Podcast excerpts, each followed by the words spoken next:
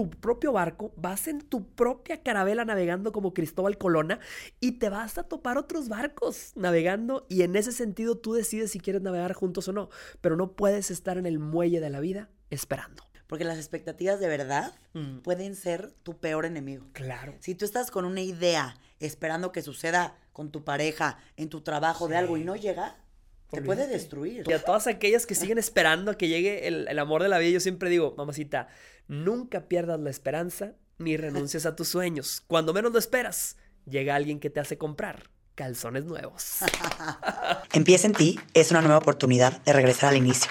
Para reinventarnos. Salir de nuestra zona de confort, explotar nuestro potencial y lograr todo lo que nos propongamos. Hablaremos con diferentes expertos, amigos, especialistas o gente que admiro por su experiencia y trayectoria para juntos rebotar ideas, consejos, tips de motivación y hablaremos sobre todo lo que necesitamos escuchar para comenzar. Soy Paola Zurita y en este espacio te invito a escuchar, relajarte y trabajar en ti para lograr tu mejor versión. Porque todo lo que hagas en la vida empieza en ti.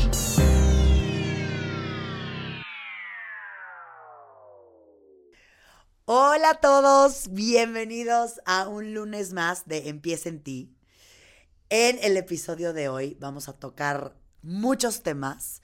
Eh, vamos a hablar sobre qué es el amor, cómo poder conseguir el amor de nuestra vida, cómo abandonar una relación en donde ya no tenemos que estar, de pronto qué trucos podemos hacer para conquistar a esa persona con la que queremos estar, cómo dejar de ya estar insistiendo en algo que simplemente ya no es y muchos derivados. Creo que es un episodio que me emociona y les va a emocionar muchísimo porque hoy tenemos a Jorge Lozano, que estoy segura que muchas y muchos ya lo conocen, pero si no lo conocen, Jorge también es autor y presentador de televisión. Así que bienvenido Jorge. Ah, y algo muy importante, que creo que esto es lo más espectacular. Es muy conocido por su contenido en redes sociales. De verdad es espectacular. Es mega atinado en Instagram, en YouTube, en TikTok. Es una joya. Así que bienvenido Jorge. Gracias. querida. No, hombre, qué hermosa introducción. Te agradezco mucho, ¿eh? Deja tú ya llegue yo rojo a la entrevista, así nada más rojito por la, esa introducción que acabas de dar. No, pero y aparte gracias. hace calor en este lugar. En la Ciudad de México nunca sabes si va a hacer calor o si va a hacer frío, pero yo estoy encantado de estar aquí contigo, querida. Muchas gracias. Ay, no, estoy muy emocionada, Jorge. La verdad, nos conocimos esa vez por el podcast. Claro. Y literalmente de ahí me, me volví ultra mega fan tuya. No, hombre, te, te la contrario, lo atinado que eres con, con lo que compartes, con lo que dices.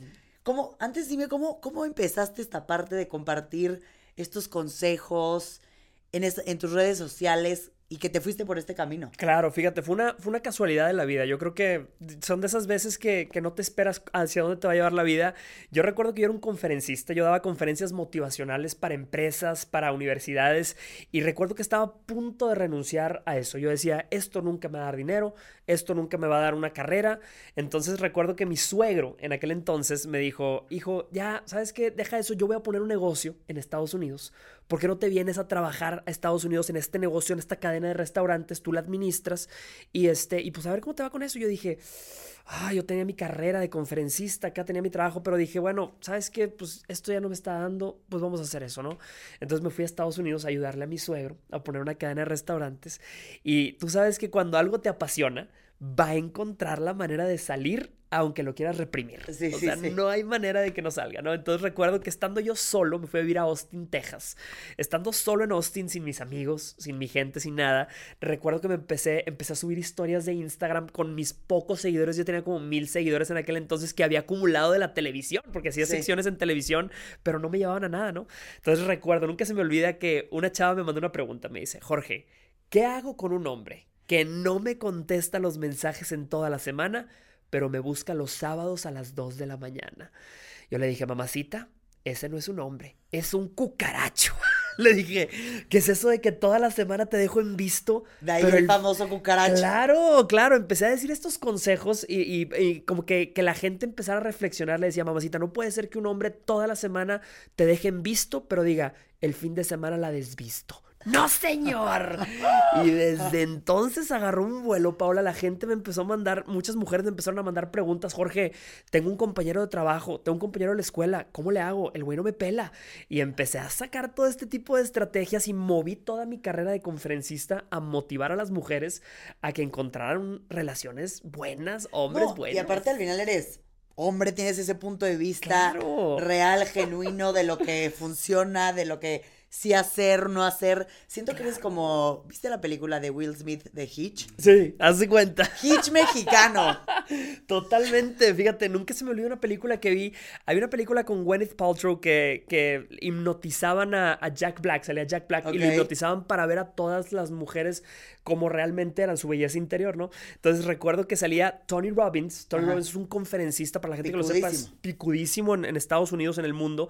Y Tony Robbins era el que entrevistaba, el, el que hipnotizaba a este hombre para ver la belleza interior, ¿no? Entonces yo me siento a veces como ese tipo de, de, persona que te dice, abre los ojos, mamacita. Así como puedes ver la belleza interior, también puedes ver que a veces está saliendo con un cucaracho de lo peor. Está saliendo con un mal amor que no te quiere, no te valora, pero ahí andas. Hay muchas que ahí siguen, Ahí sigues. A ver, Jorge, ¿y para ti? Claramente este episodio lo quiero enfocar a diferentes cosas en las relaciones humanas y especialmente en las relaciones de pareja, ¿no? Claro. Para ti, ¿qué es el amor? Qué buena, qué buena pregunta, ¿eh? Quiero arrancar con eso. Sí, sí, sí. Fíjate que el amor yo he encontrado que tiene mucho que ver con la paz con, vivir en, en santa paz, estar con una persona que te haga vivir en paz y esa persona puede ser tú mismo o tú misma. Mucha gente piensa que el pasto es más verde del otro lado de la cerca y hay mucha gente que llega y me dice, cuando yo tenga pareja, cuando encuentre el amor, pero yo siento que el amor no es una, una cosa que está en otra persona. Este, para mí el amor es, es esto que o lo traes o lo construyes. Y yo tengo la filosofía de que pasas en la vida por tres tipos de amores. Pasas por la, el amor que, que te enseña lo que es querer, el amor que te destruye, hay gente que pasa por una relación terrible y, tienes que vivirlo. Y el tercer tipo de amor es el que cuando te encuentras a, ti, mismo, a ti mismo, cuando te amas a ti misma y a ti mismo. Y mucha gente vive estos tres amores con una sola persona y hay gente que lo vive con varias diferentes personas. Pero inclusive si alguien es soltero, si hay solteras que nos están viendo el día de hoy, mamacita, papacito, yo siempre te digo, puedes sentirte tan amado siendo soltero o soltera. Yo le digo a muchas mujeres, mientras tú no tengas un compromiso, tú puedes seguirle meneando a cualquier guiso. les digo. Me encanta. Claro, les digo, mientras no tengas un anillo en tu dedo, diles, al pueblo me debo y al pueblo me entrego y disfruta de la soltería. Entonces, para mí, el amor realmente es un estado de paz, es un estado donde, de entrega, en donde ya sea que te entregues a alguien o te entregues a ti, pero es estar entregando, es una vida de servicio al prójimo, al mundo, a ti mismo. El amor es entregar. Y dime algo, aquí pasa, justo lo hablaba en un episodio que se enfocó hacia otro tema, pero me gustaría retomarlo contigo. Nos educaron mucho, ¿no? Desde las películas de Disney, aquí en México, tú siendo de Monterrey. Sí. Em, que casi casi viene a la vida a rescatar tu nombre, ¿no? Claro. O como te lo pusieron en la Cenicienta, en lo que sea, te va a venir a rescatar tu príncipe azul y a hacerte feliz, que es lo que estás diciendo ahorita. Totalmente. ¿Qué, opinas de esto? ¿Y cómo, ¿Y cómo movernos de ahí ahorita que le hablas a todas las personas que dices, no te va a venir a rescatar nadie, tu felicidad está en ti? Pero ¿qué piensas de este concepto que está bien puesto ahí en nuestros cerebros? Claro, esto que acabas de tocar es una bomba. El, el, fenómeno príncipe azul y princesa de cuento. Porque eso es precisamente entrar a una relación con expectativas. Y hay gente que entra con unas expectativas irreales que nos construyó Disney, ¿verdad? Con el tiempo te das cuenta que el príncipe azul también se deslava. También, ya está percudido el azul, ¿verdad? El príncipe azul también cambia su personalidad, cambia su forma de ser y te das cuenta que no, como decía ahorita, el pasto no es más verde del otro lado de la cerca, el pasto es más verde donde lo riegas. Entonces, el, fenómeno del príncipe azul es precisamente subir a un pedestal a un hombre o a una mujer y pensar que es la panacea. La panacea es la cura de todos los males, así se le llama. Entonces yo siento que ese es el gran error que cometemos, el poner a alguien en un pedestal. Yo le digo mucho a las mujeres, mamacita, tú quieres conquistar a alguien porque quieres esa compañía. Dices, ya me toca encontrar el amor. Digo, mamacita, lo primero que tienes que hacer es bajar a ese hombre del pedestal y empezar a tratarlo como un simple mortal. El gran problema de la sociedad es que elevamos tanto estos conceptos que, que le damos importancia a lo que a veces no tiene tanta importancia, querida. Y me encanta lo que dijiste, lo de las expectativas. Sí. Porque las expectativas de verdad Mm. pueden ser tu peor enemigo. Claro. Si tú estás con una idea esperando que suceda con tu pareja, en tu trabajo de algo y no llega, te puede destruir. Totalmente, totalmente. Yo cuando me casé, por ejemplo, híjole, para mí fue, un- fue una, una locura porque yo me casé y yo empezaba a descubrir las redes sociales por primera vez, ¿no? Entonces yo me caso con, con mi esposa. ¿Hace cuánto te casaste? Me casé hace cuatro años. De hecho, estoy a punto, a la grabación de este podcast, estoy a días de cumplir cuatro años de casado. Espero que sí sean cuatro, me van a divorciar si, si, le digo, si lo dije mal, pero eh, fíjate, eso que dices es muy interesante porque yo cuando me casé, mi esposa no, no se casó conociéndome como un conferencista Claro. o como un- una persona de redes sociales, ¿no? Entonces, cuando yo empecé a, a crecer en redes sociales, a mí se me fue la cabeza. Se me fue la cabeza. Yo de repente decía, no puede ser que a mí la gente allá afuera me aplauda las cosas que digo, pero cuando llego con mi esposa, mi esposa me reclama o me dice, a ver, aquí no me pongas tus personajes y aquí no me hagas tus voces ni tus consejos, ¿verdad? Aquí mi esposa es leona de correa gruesa, Pau, no sabes. Entonces ahí me di cuenta que cuando uno llega con expectativas al matrimonio, si tú esperas que te traten de cierta forma, esperas que te reconozcan de cierta Claro. forma, te vas a decepcionar 100%. Tienes No, que o, llegar. o vas a vivir enojado. Claro, frustrado y vas a depositar tus frustraciones en la otra persona. Y ese es el, el- lo que, según yo, lleva a más divorcios, a más separaciones y a más frustración en la vida. Estoy totalmente de acuerdo. A ver, Jorge, esta pregunta. ¿Tú crees que el amor Ajá. llega o tenemos que salir a buscar? Mm, qué gran pregunta, querida. Qué gran pregunta, porque esto le va a resolver a mucha A ver. gente esas. Hay mucha gente que el día de hoy se siente tan frustrada. Yo siempre he dicho, hay dos tipos de solteros o solteras. Exacto. Están los solteros y las solteras que se la viven frustrados o frustradas. Y estas son de las que no sé si te ha tocado llegar con amigas muy solteras. No, que, están así. Sí, claro. Sí, sí. Es más, si hay gente que nos está viendo el día de hoy que tiene amigas tan solteras, esas que no salen ni haciéndoles un giveaway. Mándales por favor este episodio o etiquétalas en este video porque es cierto. Hay muchas que llegan y lo primero que hacen huele a hombre. Huele a ¿dónde? ¿Dónde están? Y los ven hacia lo lejos y parece que andan como como leonas hambrientas, Sí. ¿verdad? Ves la mirada así, que Claro. están, ya tienen ojos en siete. Sí, claro, no. Hay gente que está platicando contigo en un restaurante y le ves los ojos así que se le van y ¿qué traes, güey? ¿Qué te pasa? No, es que hay un güey allá. Y no te está escuchando. Está viendo allá el producto que está viendo allá a lo lejos. No, no, no, es terrible. Sí, 100%. Entonces, a esas yo les llamo los solteros y las solteras frustradas. Ok. Y esas son generalmente las que se sienten quedadas o Ok. quedados, que ya se casó la hermana, el hermano, y este dice, nunca voy a salir yo. Y Muchas busca dicen, la presa. Claro, dicen, si no me voy a quedar aquí en mi casa, triste y sola con mis nueve gatos. No, señor, y andan buscando, ¿no? Pero el segundo tipo, yo les llamo los solteros o las solteras codiciadas. Ok. Y estas y estos son los que no andan buscando el amor. Y curiosamente, es a quienes más prospectos les llegan. Cuando menos lo buscas, más te llegan. Esta es una, una mística diferente. Yo, cuando, cuando hablamos de esto, yo siempre doy la- el ejemplo de las carabelas. De, de- hay gente que está esperando en un muelle a que llegue su carabela, a que llegue su barco, y ahí estás, esperando, esperando. Ningún barco se va a parar en tu camino para decirte, vente, te invito a subirte. No, el amor es así de, es como traes tu propio barco, vas en tu propia carabela navegando como Cristóbal Colonna y te vas a topar otros barcos navegando y en ese sentido tú decides si quieres navegar juntos o no, pero no puedes estar en el muelle de la vida esperando. Esa es realmente mi, mi percepción. A ver, ¿y qué pasa Mm, si eres soltera o soltero frustrado, Sí, pero realmente no quieres ser esa soltera o soltero frustrado? claro. ¿No? O sea, que dices, ok, ¿por qué me siento así? No me quiero sentir así. Quiero estar relajada y simplemente que me llegue, pero no sucede. O sea, ¿qué, qué, qué, qué dirías? Claro, mira, yo siento que este, este tipo de cosas, fíjate, me llama mucho la atención porque ahora que fue hace poco, yo sé que no sé cuándo va a salir este episodio, pero hace poco que fue el sismo en la Ciudad de México. ¿Te Ayer. acuerdas que, que fue ayer de la grabación de este episodio? Mucha gente lo atribuyó a la mentalidad colectiva. Sí. ¿Escuchaste eso, no? Que todo, es que todo mundo estamos pensando en esto por ende ocurre, ¿no? Que son las profecías autocumplidas, cosas que dices, que declaras todo el tiempo y que pudiera ser o no pudiera ser, ¿verdad? O sea, ya sabes que realmente nadie sabe, ¿verdad? Nadie, nadie, sabe.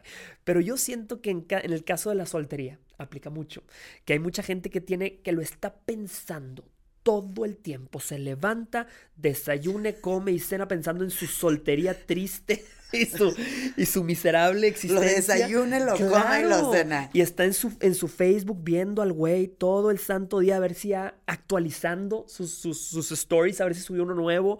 Si estás todo el día pensándolo y, ocurre lo opuesto a la ley de la atracción. Eh, yo creo que esa es como la ley de la, del alejamiento. O sea, no te va a llegar porque estás depositándole tu frustración a eso. Entonces, para mí, la receta es enfocarte en todo menos en eso. En tu salud física.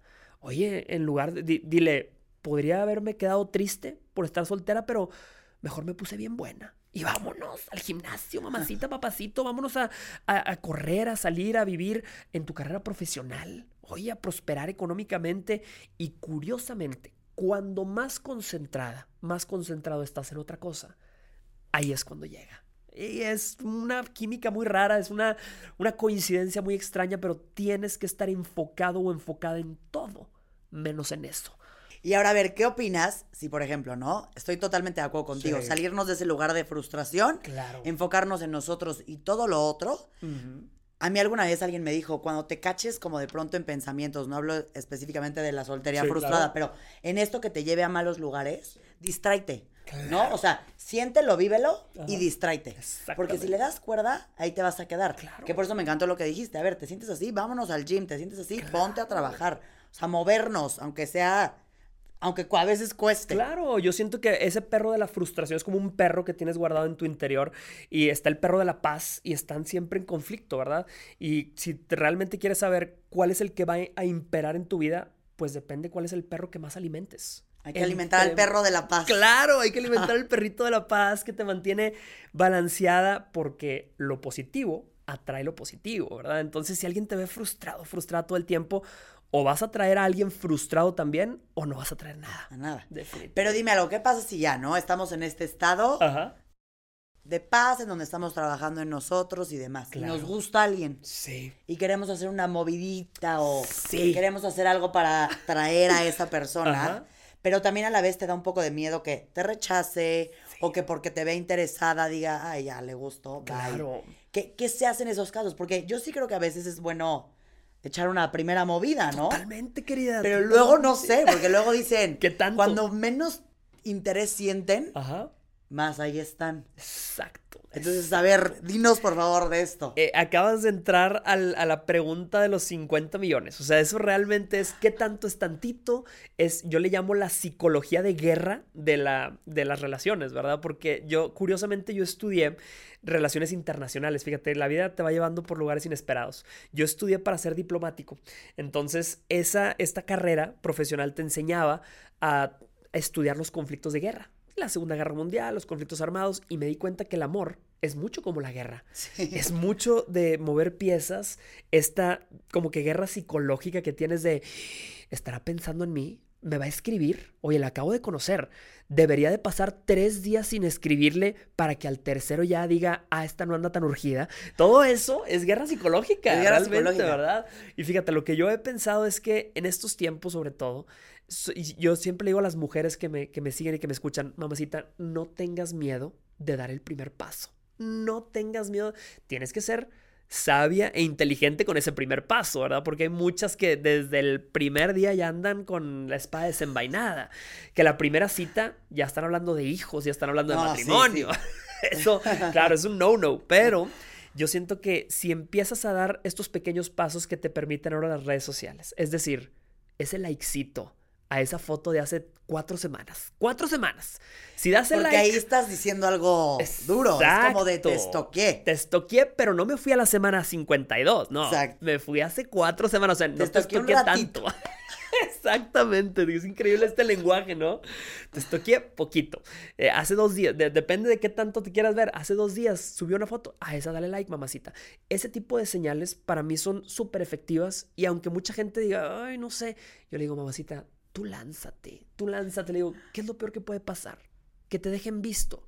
Yo siempre digo, si la muerte no detuvo a Cristo, te vas a detener tú por un hombre que te dejó en visto. No, señor, lánzate. Hay que tatuarnos esa frase. Pero a ver, dime algo, Jorge, ¿qué pasa? Ajá. Yo estoy de acuerdo, ¿eh? Lánzarte porque como dices, a ver, si no, si no te peló, no te quedaste con la espinita y fue, ¿no? ¿Qué pasa? Estoy pensando en mis amigas, ¿eh? porque son conversaciones que tenemos. Claro. ¿Qué pasa cuando de repente está el, el típico güey? Sí. Que de verdad, ¿eh? Te escribe, te vas a cenar con él, lo ves el fin, de repente medio se desaparece. No es el extremo de lo que hablabas al principio, que solo te habla sábado 2 de la mañana. no, este sí está presente. Ajá. Ahí está, cena y demás, pero no evoluciona. O sea, no evoluciona una de las personas que era algo serio. Claro. Y él que está medio que sí, medio que no, da a entender que sí quiere, pero no da el paso. Pero no da el paso. ¿Eso qué es? Eh, me encanta porque lo estás dividiendo en etapas. Y son las etapas de la conquista, claro. Fíjate, te voy a dar ahí la clave. Yo siempre he dicho, el primer, que, dar el primer paso sí es complicado y sí te puede costar algo de valentía, pero, pero tú lánzate. ¿Qué pasa después? Ese realmente es el juego complicado. El juego de ya estamos hablando, ya estamos mensajeándonos y mira, yo siempre he pensado, primero tienes que generarle a la otra persona el hábito de tu presencia. Es decir, que se acostumbre a darte o a recibir el mensaje de buenos días, el que estás haciendo, el que estás comiendo. Y yo tengo esta técnica, si la van a hacer, tengan cuidado porque es, es fuerte esta técnica. atentos. Yo le llamo la técnica de los 21 días. Tú dale este tratamiento a la persona, tiempo de calidad durante 21 días, en la forma que quieras. Puede ser por mensajes de texto, físicamente platicando, que sean 15 minutos de tiempo de calidad. Tú puedes ser 15 minutos dándole like a sus fotos, lo que quieras, mamacita. Tiempo de calidad durante 15 minutos, pero la clave es, el día 21, ni una llamada, ni un mensajito. El día 22, ni una llamada, ni un mensajito. El día 23, ni una llamada, ni un mensajito. ¿Lo ves? Ni siquiera lo saludas. Es una ciencia que el día 24 Vas a estar en tu casa, en Santa Paz, viendo una serie española, esas que te gustan, y de repente, ontas, garantizado, garantizado que te va a buscar. Y te voy a decir cuál es la ciencia detrás de esto. Se dice que el cuerpo humano necesita 21 días para generar un hábito. ¿Quieres hacer ejercicio? Hazlo durante 21 días y el 22 se te va a facilitar. ¿Quieres dejar el cigarro? Déjalo durante 21 días, el 22 no te vas a ver rico. Lo mismo pasa cuando le siembras a una persona el hábito de tu presencia. De tenerte ahí. Claro, cuando se lo quitas, su cuerpo se lo pide. Entonces mi recomendación para todas las que están y todos los que están en ese punto es, ya le generaste el hábito de tu presencia, sí, ahora quítaselo, quítaselo. La gente valora lo que tiene cuando lo ve perdido y en ese momento van hasta el límite de decir, ¿qué más quieres de mí? Compromiso. Compromiso, papacito. Pero a ver, ¿y qué pasa? Creo yo, lo he platicado con amigos, mis mejores amigos, yo vivo en una escuela mixta, tengo mis amigos desde literal los dos años, que quiero, quiero saber tu punto de vista sobre esto. Por favor. A veces creo yo, y de verdad no quiero generalizar, porque igual y puedo estar mal, pero hablo un poco de lo que yo he vivido, mis amigas, de, mí cuando era soltera, ¿no? Claro. A veces la mujer como que tiende un poco irse de boca, ¿no? sí. Y de repente ya idealizaste y viste y ya casi casi te ves lo que tú dices, casada, tus hijos, tu todo. Y de repente hay hombres que están ahí nada más pasándola bien un ratito y van por la que sigue. Sí. Pasándola bien un ratito y van por la que sigue. No sé si es una división entre hombre y mujer o si a veces puede pasar al revés, no lo sé. Sí.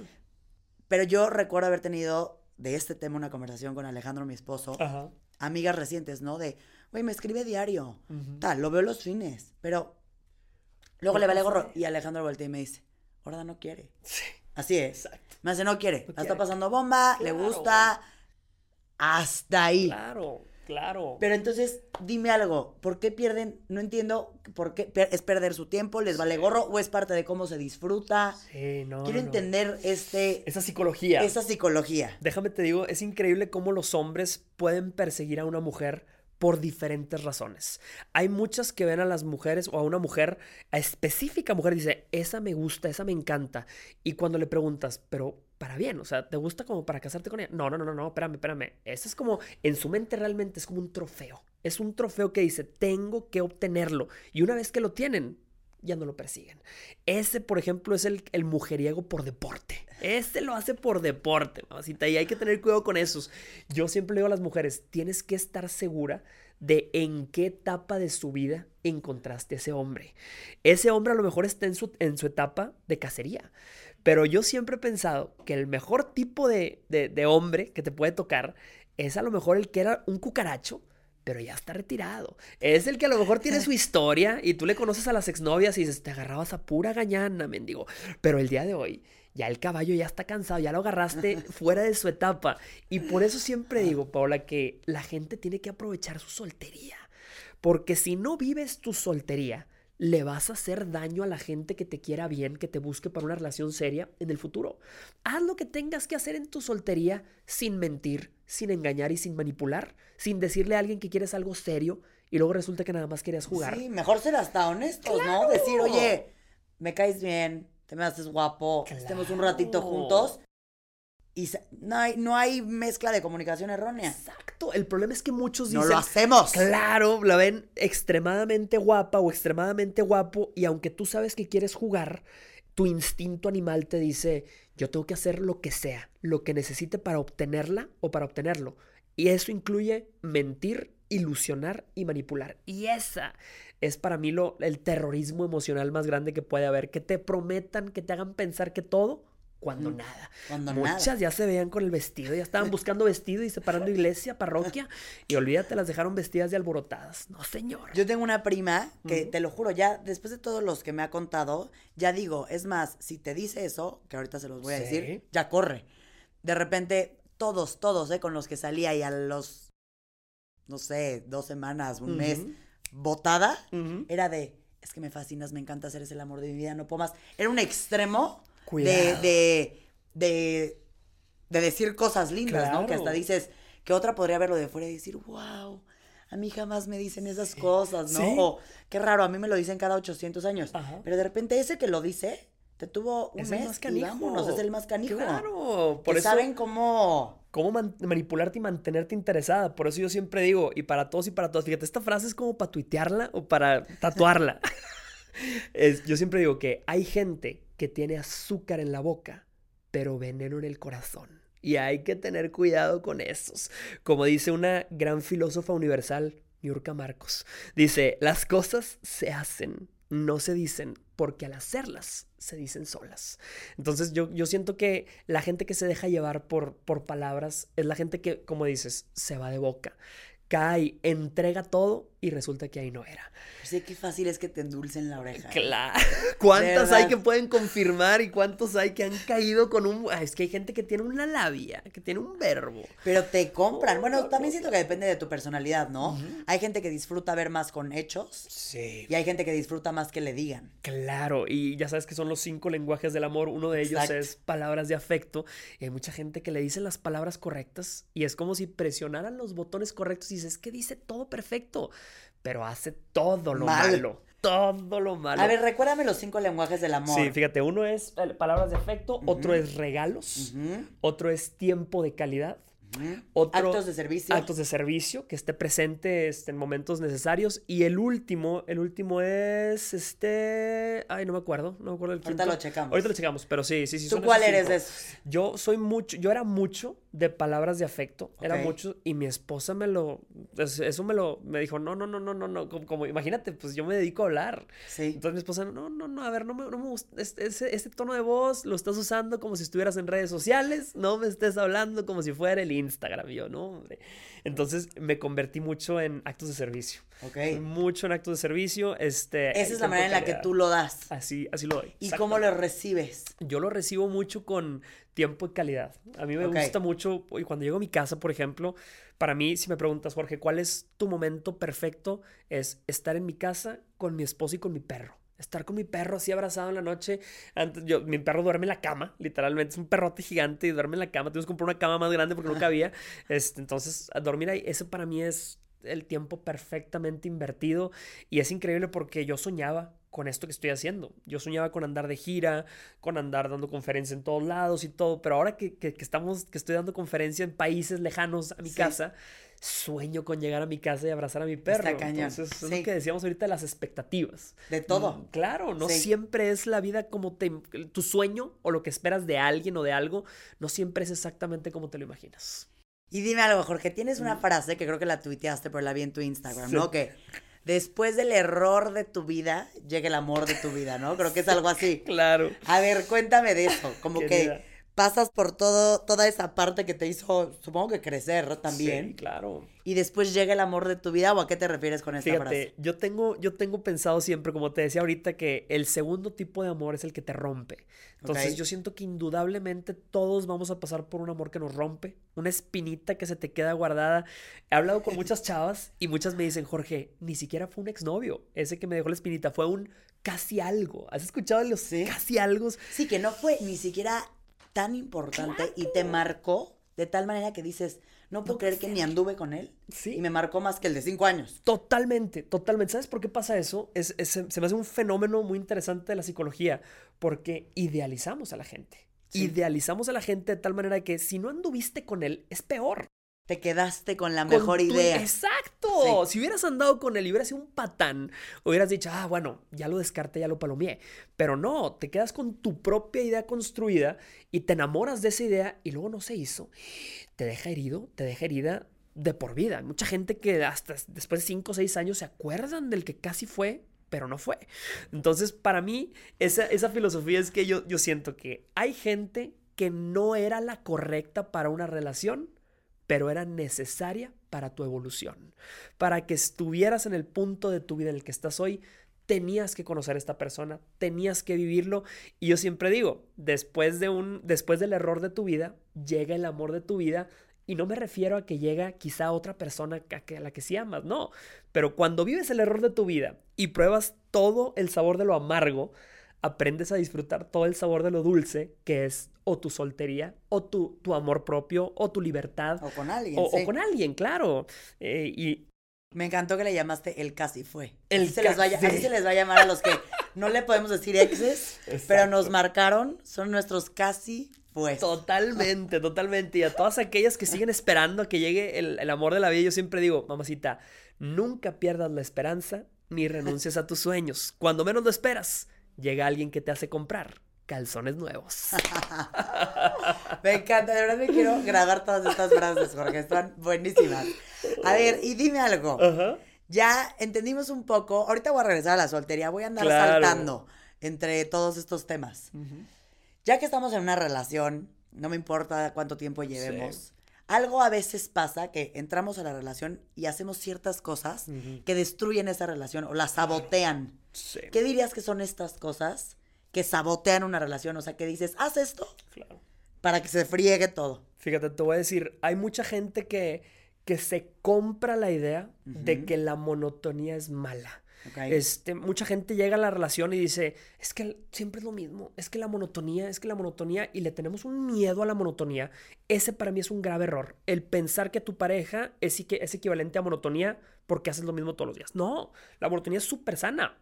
De hecho, siento que la monotonía es esto que la gente está acostumbrada con las redes sociales a los placeres tan express y tan rápidos. Quieres high, high, high. De hecho, nuestros celulares nos hacen un ser humano sobreestimulado. Estamos sobreestimulados todo el tiempo, next, next, todo el tiempo estimulación, estimulación, estimulación. Entonces, cuando tú llegas con una persona que te da paz, que te produce la paz de una estabilidad diaria, la gente dice, no, me está dando hueva. Me está dando hueva, claro. Necesito estimularme, estimularme, estimularme. Entonces, por eso empiezan las infidelidades, las mentiras, porque quieres esa adrenalina que sientes que tu pareja no te da. Entonces, ese para mí es el, el tenerle miedo a la monotonía es un grave error que va a destruir tu matrimonio. Número uno. Número dos, dejar que otras circunstancias u otras personas se metan en tu matrimonio. Por ejemplo, los suegritos o las suegritas. hay unas suegritas y suegritos que son un amor, que son un pan de Dios, pero hay otros y otras que, yo les llamo suegritas del terror, que quieren meter su cuchara en la crianza de los hijos, que quieren meter su cuchara en, en cómo llevas tu relación, en discusiones que son suyas, en decisiones que son suyas. Y cuando los suegros tienen la manipulación de la relación, es muy difícil navegar ese barco. No nada más los suegros, otra gente tiene la manipulación. Amigos. Claro, te tienen una, que tienes, en inglés se llama leverage, que te pueden, que tienen algo con qué manipularte. Ahí es súper difícil, ya sea que tus suegros te dan dinero, que eso es muy común en las sociedades mexicanas. Oye, que tus suegros te ayudan, te echan la mano. A veces ese echar la mano tiene un precio y es control, claro. Entonces, ay, ¿cómo te zafas de ese control de tus padres o de tus suegros? Es, es complicado, pero una relación tiene que navegar sola tiene que navegar independiente y autónoma. Si no, va a estar en problemas. Ese es número dos. Y te voy a dar un, tercero. Para mí el tema denos, de... Denos todos. Claro, claro, claro. Fíjate, para mí el tema del manejo de las tentaciones es para mí lo más complicado que, para explicar a la gente. La, cuando estás en un matrimonio, te vas a ver tentado, tentada a muchas cosas. A veces a decir, hoy voy a salir hasta las 2, 3 de la mañana y, no pasa nada. Está, casado, lo tiene que entender, es mi vida y lo tiene que entender a veces te sientes tentado a otras cosas. Entonces yo creo que es el manejo de decir, eh, me tienes que tener dominio propio en tu relación para mantener tu hogar y tu relación estable. No puedes andar como el borras para arriba y para abajo yo digo, mandándote a ti misma o a ti mismo, aunque tu pareja no te manda, no te va a dar órdenes, no tiene por qué darte órdenes. Tú tienes que darte órdenes a ti misma o a ti mismo para mantener esa relación en paz. Entonces, esos para mí son los tres errores fundamentales que puedes cometer para destruir tu matrimonio tu relación. Y de la monotonía tienes toda la razón, porque, y siento que es un concepto que ya también, como que lo ves igual en películas, se ha dicho mucho, te dicen, sal de la rutina, cámbialo, la rutina es hasta si te pones a pensar, tú en tu vida sola, es bueno tener tu rutina. Y no es como que llegas y dices, a ver, obviamente de repente quieres hacer un plan diferente o lo que sea, pero la disfrutas. La rutina genera músculo, la rutina del ejercicio genera músculo, la rutina en, el trabajo, la sistematización de tu trabajo genera un músculo, la rutina en tu relación genera un músculo y hay que, hay que desarrollarlo, crecerlo y aprovecharlo, definitivo. Y a ver, ahora que estamos hablando de las parejas, ¿no? Así como mencionabas que hay estrategias en la soltería, ¿no? Que ahorita quiero regresar ahí porque quiero más estrategias para la soltería. ¿Qué consideras? A ver, yo soy recién casada, ¿eh? entonces siento que no soy parámetro porque llevo muy poquito casada, pero tú que llevas cuatro años. Estás en esa etapa, claro. Exacto, exacto. Que a ver, es, impresionante cómo de el mes uno al mes seis. No, no, no. Cambia, ¿eh? yo, o sea, como que podrías creer que no. Y es bien diferente de mi mes uno, dos y tres al seis que yo agarro y digo, imagínate cuando lleves 30 años. yo, yo pensaré lo mismo, pero para mí, de los cuatro años, y, sí creo que voy a cumplir cuatro años, creo. Ahorita cuatro o cinco años que llevo. Disculpa, no, Disculpa, lo voy a checar saliendo y lo editamos para los cuatro o cinco años que llevo casado. Este, para mí el más difícil fue el primero. El primero, imagínate, yo que la gente, sacó un periódico de, mi ciudad la vez pasada, ponía de cabecera, el gurú de las relaciones. Y yo nada más pensando, si supieran, si supieran que en mi primer año de casados yo casi me divorcio. O sea, yo casi pierdo mi matrimonio por no tener ¿qué pasó? mis prioridades en orden. Fíjate, te voy a, te voy a decir la, la, verdad. Y, me encanta, perdón que te interrumpa, eh, que compartas esto porque creo que justo estos temas que de repente, no tú, pero gente en general, le da miedo hablarlo, ¿no? Como que dice yo recuerdo que cuando yo me iba a casar, antes estaba nerviosísima. Un día berré en mi cuarto, ¿eh? Así, berré. a punto de decir, cancelo Sí, o sea, de que te entra demasiado. Y recuerdo haberlo platicado hace poco con unas novias y me dicen, no sabes la paz que me da escucharte decir eso. Claro. Entonces, que ahorita tú compartas y digas, mi primer año fue de la fregada. Sí. Es bueno porque somos, ahorita estaba platicando de cuántas personas somos ya en el planeta Tierra. Sí. Todo el mundo pasa por estas cosas. Y mucha gente va, va quizá a, tener esta, se va a conectar con esto que estoy, te voy a decir, porque yo me casé y nos casamos, como te decía, con muchas expectativas, ¿verdad? Pero cuando yo, yo empiezo mi matrimonio, a mí me tocan muchas cosas. Cuando tú te casas, y tú lo viviste, es un torbellino de cosas. O sea, desde planear la boda es un estrés, todo esto es, es una locura lo que pasa, ¿no? Y es cambiar tu vida a vivir con alguien, ¿no? A mí me tocó que se me combinaran varios factores. Yo conocí las redes sociales el año que estaba comprometido.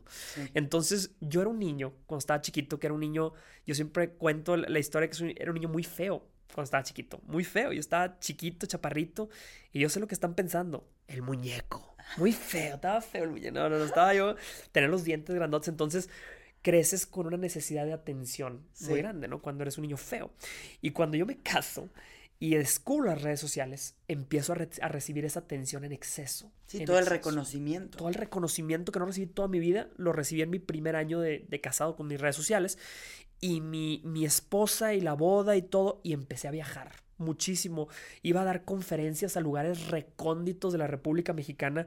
Eran conferencias donde pues, a veces llegaba gente, donde llegaba gente, pero todo lo volqué hacia mi trabajo y hacia mi, y hacia mi reconocimiento. Entonces me di cuenta que me empecé a hacer como, fíjate, un día fui a dar conferencia a Alcohólicos Anónimos, me invitaron. Entonces me estaban platicando de lo que es ser alcohólico y me di cuenta que yo era alcohólico de redes sociales. O sea, literalmente estaba... Y del reconocimiento. Y del reconocimiento. Sí, que al final las redes sociales literalmente están alimentando. Tu egoísmo. Y, esa heridita. Exacto. O sea, la, herida de reconocimiento, todos likes, perfecto. Totalmente. Gracias. Eh, y es, y es un high que dura un día. O sea, subes una foto y se, alimenta tu reconocimiento y luego se baja. Y luego tienes que subir la siguiente foto o el siguiente post para volver a llenarlo. Es una adicción que tienes que ir alimentando, ¿no? Entonces, así estaba yo en mi relación. Y, recuerdo que dije, yo soy como, como, si fuera un alcohólico, soy egoísta, o sea, todo gira alrededor de mí y mi vida literalmente llegó a un punto en donde ya y ahí dime algo, tenías conflictos, sí. o sea, era la convivencia, y ya era de que... Peleas todo el tiempo, llegaba a mi casa y cuando, como no estaba toda la semana, y cuando llegaba nunca estaba físicamente, estaba físicamente pero no estaba mentalmente, estaba en mis redes sociales todo el tiempo, primer año de casados no pelaba a mi esposa. Mi esposa estaba trabajando, también tenía, estaba lanzando su marca, su negocio, también estaba con sus conflictos. Entonces, total, una locura. Y llegó un punto donde mi esposa me dijo, güey, tú no estás aquí, güey. O sea, tú no estás en esta relación, güey. Tú no sé qué estás haciendo aquí. Yo no sé por qué te casaste. Si esto no era lo que querías. Este, ya, vamos a separarnos. Vamos a divorciarnos. Y ahí es donde a mí me cayó un 20 durísimo que dije, a ver, tengo una mujer buena, noble, que me quiere, que me ama.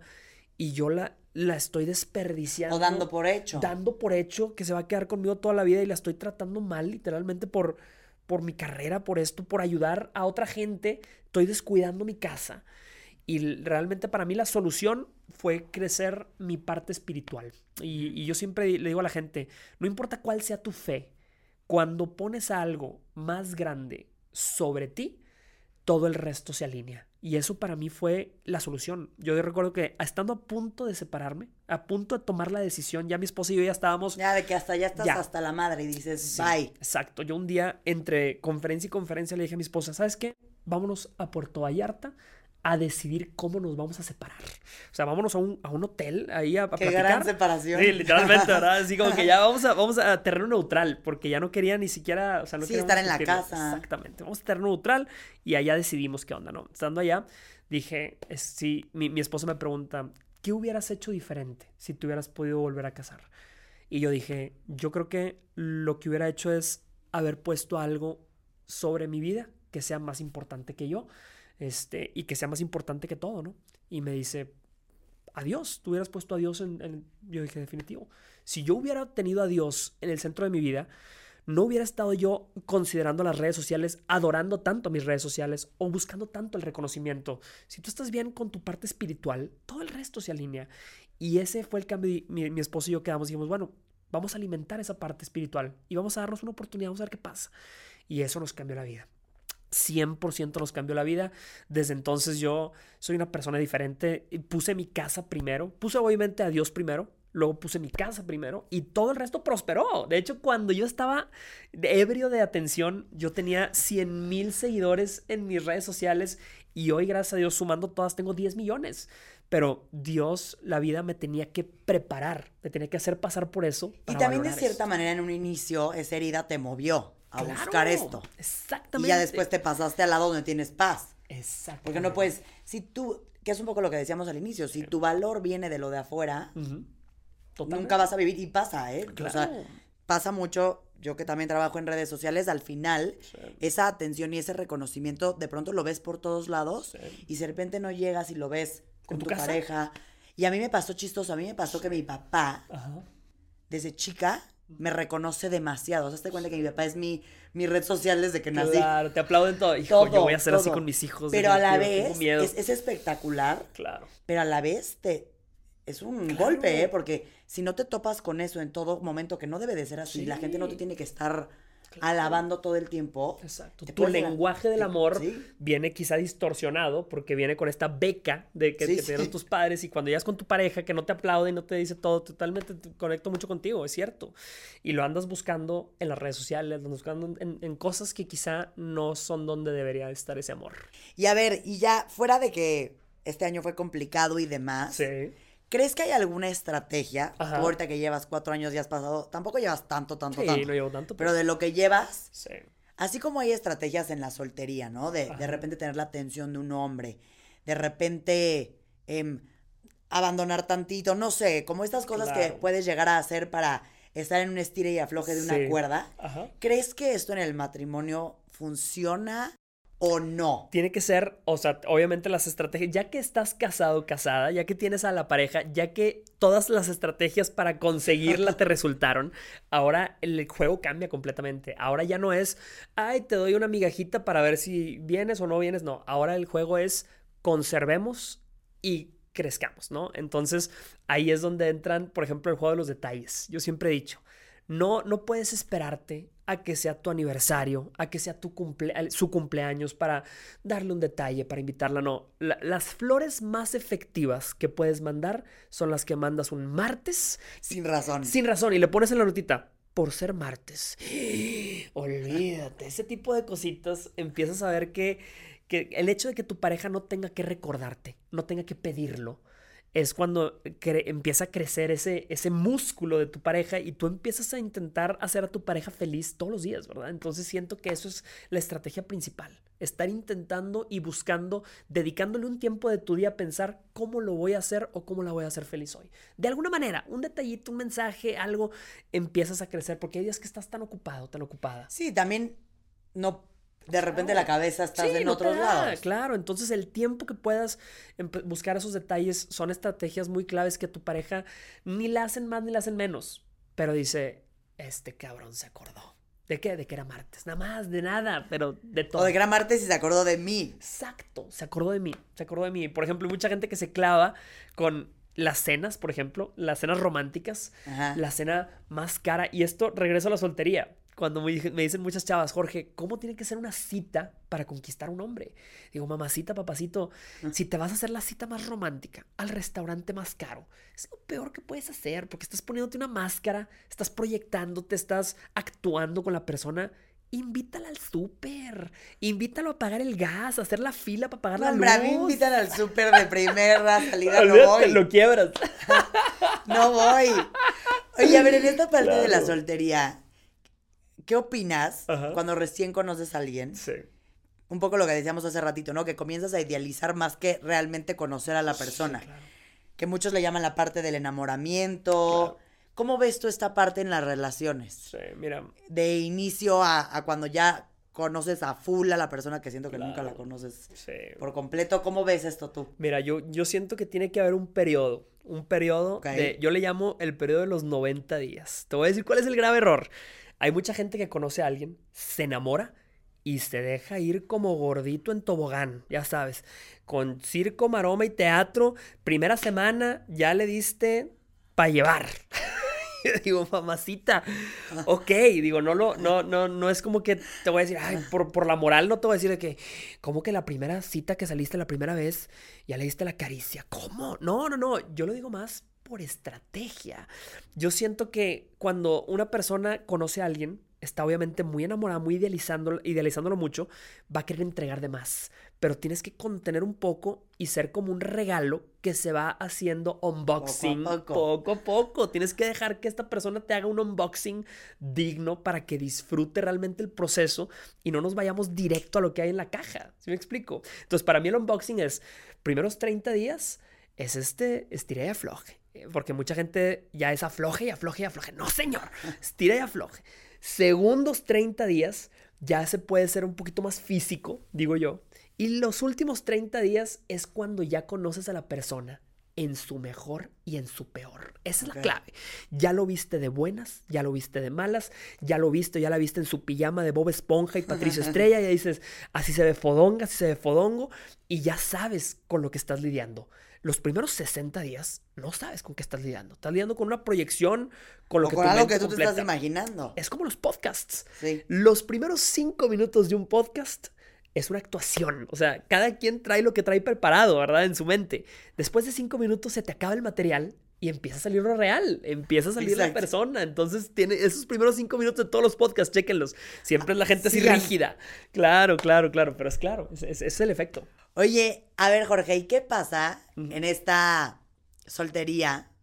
O bueno, ni siquiera soltería, también casada. Sí. Y, y si te tienes que divorciar o lo que sea. Ajá. ¿Cuándo debemos de dejar de apostarle a un amor? Sí. ¿No? O sea, decir, ya, o sea, fue, porque cuesta. Claro, totalmente. Y, y me encanta esa pregunta porque yo he dado mucho esta... es- me- a veces lo veo como si fuera un casino. Y hay mucha gente que está en una mesa, ya sabes, de esas mesas de blackjack, que no te está dando. Y no te está dando y te está quitando y te está quitando paz, tiempo. Mucha gente que lleva con el No, ya mismo- estás así, ah, ya, ya. y yo le digo a muchas mujeres, mamacita, tantos colibrís queriendo picar esa florecita y, y este güey esperando a ver si se marchita. No, señor, cámbiate de mesa, retira tus fichas. Fíjate, yo siento que lo primero es cuando, cuando empiezas a ver tu tiempo bien invertido o mal invertido. Si llevas mucho tiempo saliendo con alguien que no se decide, yo le digo a muchas, mamacita, a ese güey dile, vete a la farmacia y compre un botecito, cómprate un botecito de agua oxigenada. Y mira, que se lo frote así y se lo frote en la frente. Y dile, a ver si se te aclara la pinche mente, mendigo. Dile, porque no voy a estar perdiendo el tiempo con un hombre que no sabe lo que siente. ¡Y vámonos! Me encanta. Lo primero es tu tiempo. Que valoren lo más preciado que tienes, que es tu tiempo. Si no, retira tus fichas. Número dos, fíjate cómo trata, no a ti, cómo trata a la gente que lo rodea. Deja de apostarle un amor que le habla mal a los meseros, que le habla mal a la gente, a sus amigos, que le habla mal a su madre. Yo siempre digo, si así le habla a la persona que le dio la vida, ¿cómo le va a hablar a la persona con la que busque compartirla? A ese amor no le apuestes. Es una apuesta que va a acabar mal. Número dos. Número tres. A quien te miente en lo chiquito.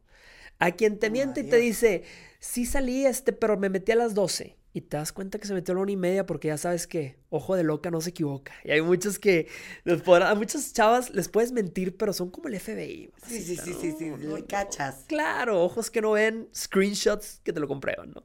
Entonces, a quien te miente, eh, te miente en lo chiquito, te va a mentir en lo grande. Ten mucho cuidado con la persona, como decía, que tiene azúcar en la boca, pero veneno en el corazón y no le apuestes. Mejor apuéstale, yo siempre digo, búsquense hombres que son como los cactus, que son como el pez beta.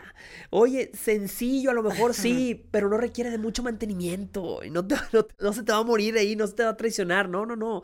Hombres buenos. Hay que encontrarlos, se batalla. Pero cuando los encuentras, esos te duran toda la vida.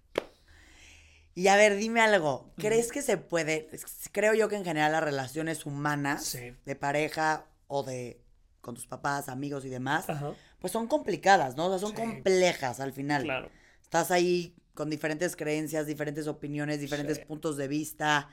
Y ahora le sumas que con tus papás vives, con tus hermanos vives, con tu pareja vives, pues hay mucho roce, ¿no? Claro. Pero, ¿qué, qué opinas de esto? ¿Crees que las relaciones deben de ser conflictivas? ¿Debemos de casi siempre fluir? Em, ¿Cuál es tu opinión de esto? Fíjate que yo siento que hay mucha gente que se asusta cuando en su relación hay, hay conflictos, cuando, cuando discuten muy seguido, cuando se la vienen agarrados del chongo. Mira, yo siento que hay una etapa muy normal de discusiones en todas las relaciones. O sea, que discutas no es un motivo para que tengas el dedo puesto sobre el botoncito rojo que dice divorcio. Porque hay mucha gente que es que ya, no, me hablo, divorcio, vámonos a la fregada. Cualquier cosita lo tienes ahí el dedo puesto, puesto. Entonces yo digo, no, eh, hay, que, hay que ser tolerantes. Yo es más, Sí, sí. yo le digo a muchas mujeres, mamacita, más de una vez vas a voltear a ver a tu marido, así lo vas a ver. Y luego vas a voltear a ver a Dios y vas a decir, Señor, me mandaste un ángel. No lo quieres de regreso. Ya llévatelo a este güey, ya llévatelo. Más de una vez lo vas a pensar. Pero las relaciones son un músculo que se ejercitan con la rutina y cuando se fortalecen, al contrario, entre más te hayas, hayas discutido y más hayas peleado, al rato que lleguen las pruebas fuertes, al rato que llegue o un embarazo complicado, o al rato que llegue una crisis económica, sabes Sí. que tu relación va a sostenerse sobre viento, marea y tormenta. Y eso es lo más importante.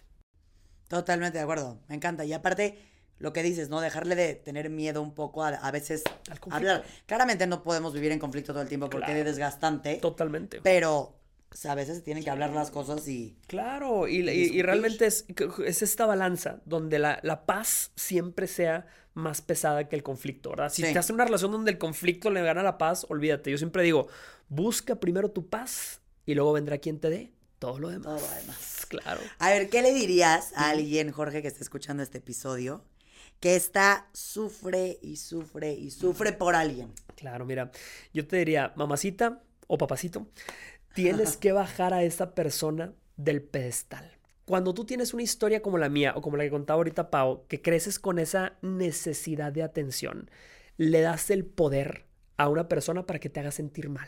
Entonces, una persona que no te pela, que no te llama, que no te busca, no tiene por qué generarte sufrimiento en tu vida. Al contrario, quítate esa frustración, quítate eso, vive feliz tú en tus proyectos, en tu vida y eventualmente llegará quien busque compartirla. Pero no vivas con frustración porque es lo único que vas a traer en la vida. Yo le diría, mamacita, te quiero como juguete erótico, vibrando alto. Sí, señor. Y que también funciona para atraer ese amor que, Claro. que- que si, si anhelas, ¿no? Te llega lo positivo, claro. Tienes que andar con la actitud como prueba de embarazo. Positiva, para que te llegue lo positivo. Me encanta, me encanta, me encanta. Dios mío, me podría seguir horas en este episodio. Pero creo que con esto nos vamos con tips, estrategias, vivencias. Claro. ¿No? Dejar de idealizar, dejar de vivir con expectativas, buscar tu paz, ser feliz. Y ya saben, tenemos al Hitch mexicano, literalmente. Entonces, de verdad, métanse a su Instagram porque creo que eres muy atinado No, con los consejos y tips que das. Al contrario. Y todo aparte viéndolo desde un lado de humor, ¿no? Sí, Para también dejar de cortarnos la vena. Totalmente. Y, y llorar, ¿no? Bueno, lloremos. Sí, Pero pasémosla bien también. Exactamente, su lloradita y a darle. Exacto. Esa es la filosofía. Lloradita y a darle. Me encanta. Mil gracias, Jorge. Gracias, Compártenos tus redes para que Claro. puedan verte, bueno, y escucharte. Arroba Jorge Lozano H me encuentran en Instagram, en Twitter para mis frases y también si quieres los tutoriales para cómo conocer hombre bueno, decente y de calidad garantizada, no como ese mugrero al que estabas acostumbrada. Vete a mi YouTube Jorge Lozano H Conferencias, me va a encantar eh, compartirlo con tu comunidad y otra vez, muchas gracias por invitarme, me encanta platicar contigo, ya sabes que lo, lo que te dije la vez pasada, yo le dije a Paola la primera vez que lo conocí, dije, es que esta mujer vive en verano, o sea, tu vida es como un verano eterno. Me llamo Verano. Claro, eres un verano eterno que literal comparte felicidad y me encanta este espacio, me encanta que lo compartas con tanta gente. Muchas gracias. No, gracias a ti, Jorge. Estoy muy feliz de este episodio. Coméntenos qué opinaron, con qué se quedan. Yo me quedo con el. ¿Cómo le pusimos al que no es ex? El casi fue. El casi fue, el casi algo. Así Son es. duros esos, ¿eh? Gracias como- por escucharnos. Gracias, Jorge, otra vez. Gracias a todos. Gracias, nos vemos pronto.